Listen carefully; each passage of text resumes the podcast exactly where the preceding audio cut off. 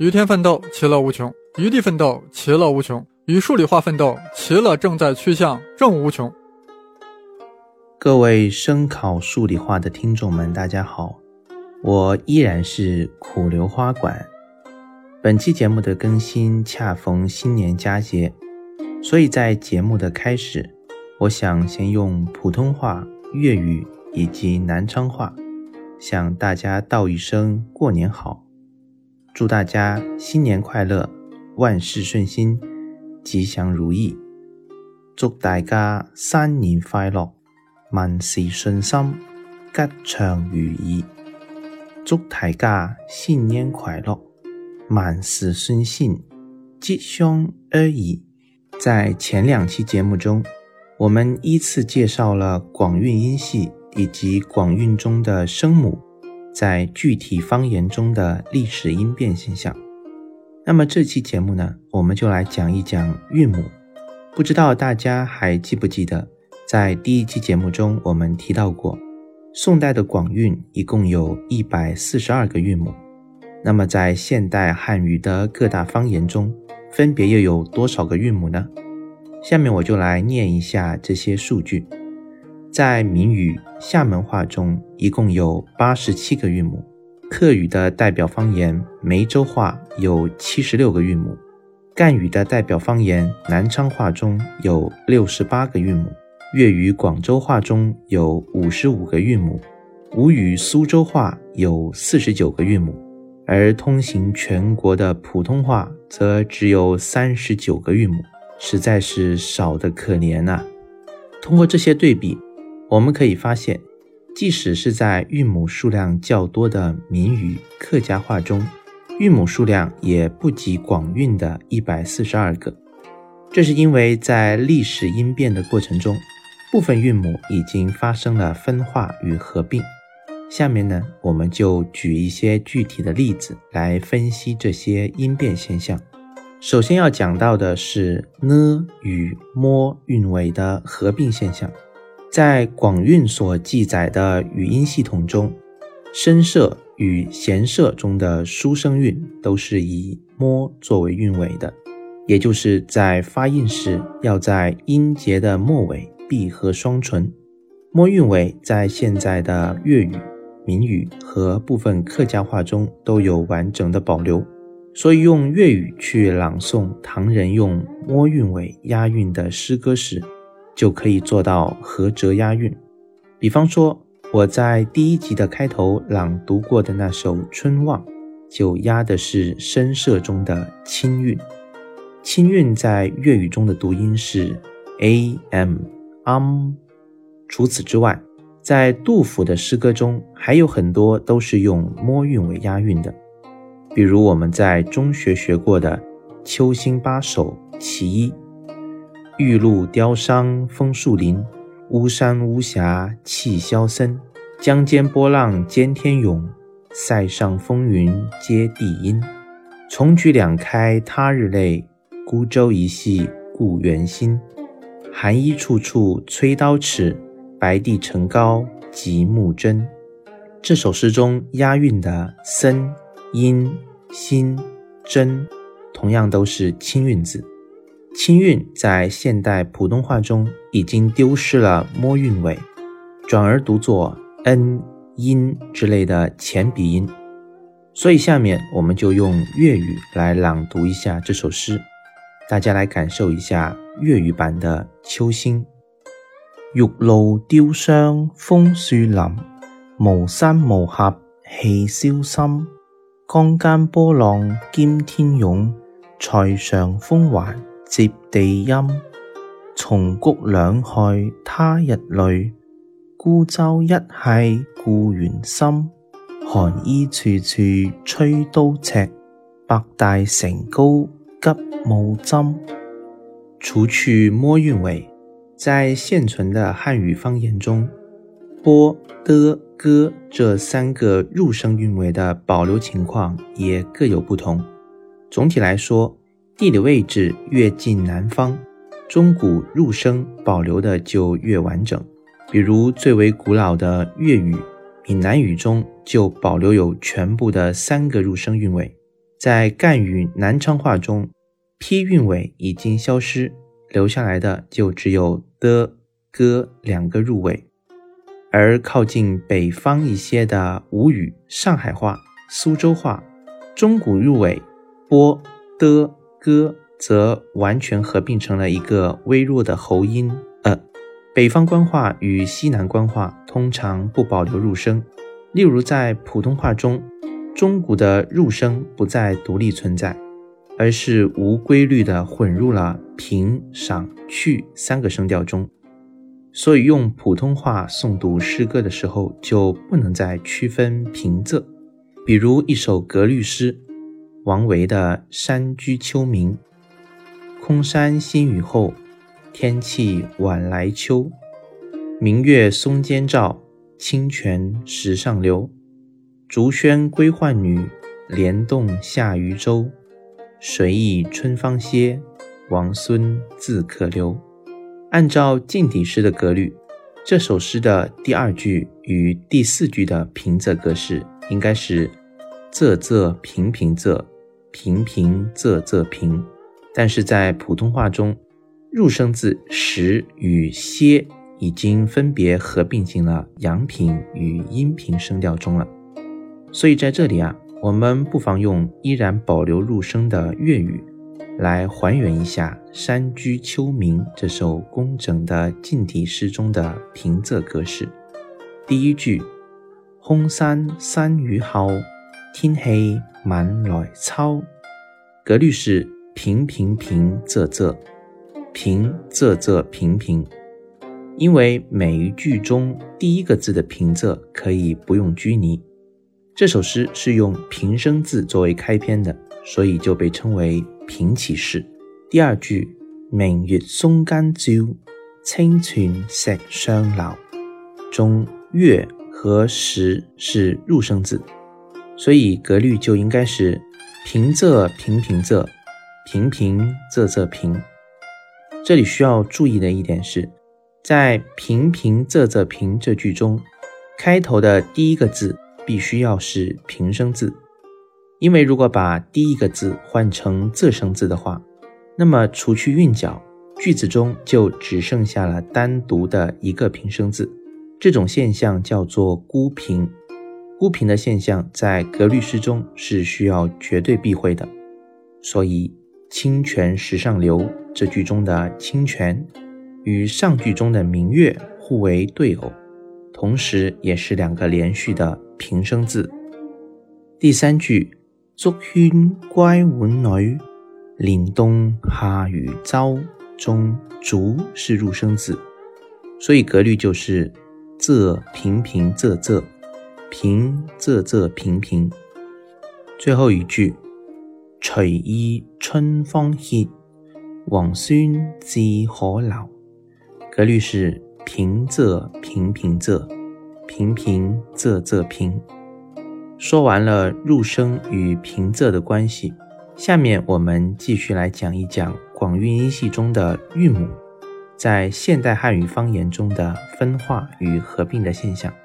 首先要说到的是谢舍开口一等中的两个韵，泰韵与台韵。泰呢就是泰山的泰，台呢就是口字旁加上一个台湾的台。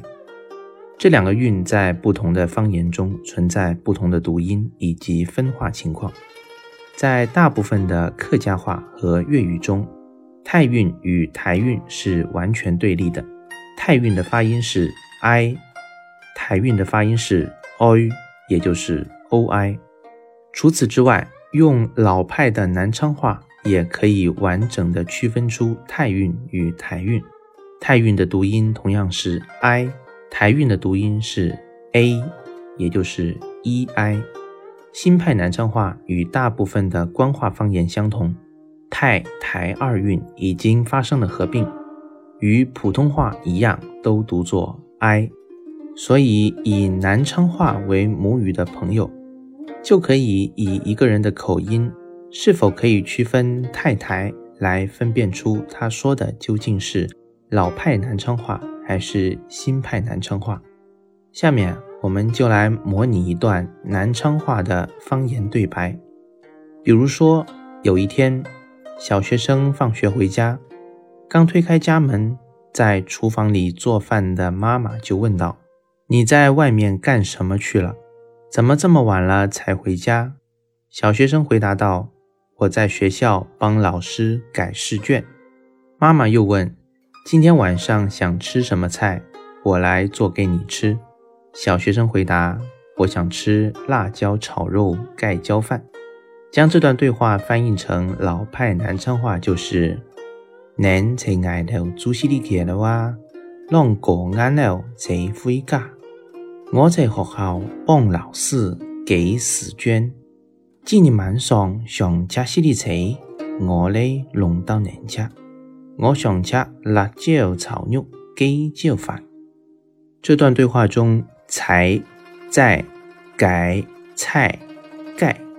都是台韵字，在老派南昌话里分别读“才”“才”“给”“才”“给”，而在新派南昌话中则变成了“才”“在”“改”“采”“该”。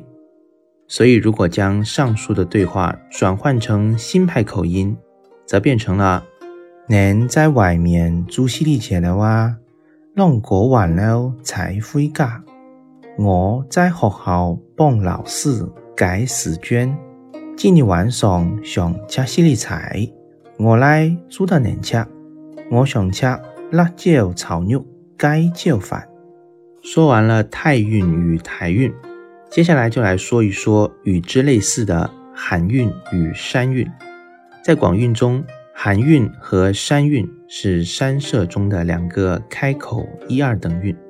现在的北方官话以及西南官话已经无法区分这两个韵，但是在许多的南方方言中，韩山二韵则依旧保持着对立。比如说，在南昌话和粤语中，山韵的读音是安，韩韵的读音则是 on。再比如吴语的苏州话中。韩韵和山韵在丢失了韵尾呢之后，分别读作单元音 a 和 u，所以删除的删、清闲的闲以及颜色的颜这三个三韵字，在苏州话中的发音就分别是 s、h、a，而感动的感、干燥的干、寒冷的寒。这三个寒韵字的读音则分别是 gu、gu、和。除去方言之外，以韩韵与山韵作为韵脚的诗词，在古典文学中的运用也极为广泛。比如在古典名著《红楼梦》第四十八回中，有着黛玉教香菱写诗的一段情节，原文是。只见香菱兴兴头头的又往黛玉那边去了。探春笑道：“咱们跟了去，看他有些意思没有？”说着，一齐都往潇湘馆来。只见黛玉正拿着诗和他讲究。众人因问黛玉做得如何，黛玉道：“自然算难为他了，只是还不好，这一手过于穿凿了，还得另做。”众人因要看诗时，只见做道。飞银飞水映窗寒，试看晴空护玉盘。淡淡梅花香欲染，丝丝柳带露初干。只疑残粉涂金器，恍若清霜抹玉兰。梦醒西楼人寂绝，余容犹可隔帘看。宝钗笑道：“不像银月了，月字底下添一个色字，倒还使得。你看句句倒是月色。”这也罢了，原来诗从胡说来，再迟几天就好了。香菱自以为这首妙绝，听如此说，自己扫了兴，不肯丢开手，便要思索起来。因见他姊妹们说笑，便自己走至阶前，竹下闲步，挖心搜胆，耳不旁听，目不别视。一时，探春隔窗笑道：“林姑娘，你闲闲吧。”香菱怔怔答道：“闲字是十五山的，你错了韵了。”众人听了不觉大笑起来。这段文字中，香菱所写的这首咏月诗，不仅作为文学上的点缀而存在，也在侧面反映出了古人在写诗用韵时，需要将寒韵与山韵加以区分的事实。所以，下面我们就来模仿一下古人写诗用韵的情境，用依然区分寒韵与山韵的南昌方言来朗读一下这首诗：飞年飞絮迎窗寒，试看墙空复玉盘。潭潭米花香玉年，丝丝柳带露初干。子女残粉图尽期，放玉墙上抹玉兰。梦想西楼人积缺，欲用犹可隔帘看。除去上面提到的这些，在广韵体系中还存在着许多在普通话中已经发生了合并，但是在一些南方方言中依然可以区分的声母与韵母，比方说。校舍的一等韵豪韵和四等韵消韵，在普通话中已经发生了合并，而在南昌话中则分别读作 a u、o 以及 e u、l。再比如预设三等中，金鱼的鱼韵和尔虞我诈的鱼韵，在粤语中也可以被区分开来，它们分别读作 u 以及。哎，类似的例子呢还有很多，在这里啊就不一一列举了。总的来说，借用现存的汉语方言作为了解广韵音系时的读音参照，是一种非常实用的研究方式。因为在生动形象的同时，也可以借此了解汉字的读音在历史发展中所经历过的演变过程。那些书写在古书中的声韵与诗词。从来都不是古老的无声的符号，它们的分分合合，它们的错综变化，构成了一个鲜活而缤纷多彩的汉语世界。我们的故事讲到这里，这期关于方言、诗词和音韵学的节目也就接近了尾声。希望通过我的讲解，能够让大家用更加理性的方式。去对待诗词以及我们身边的方言。我是苦榴花馆，我们下次有缘再见。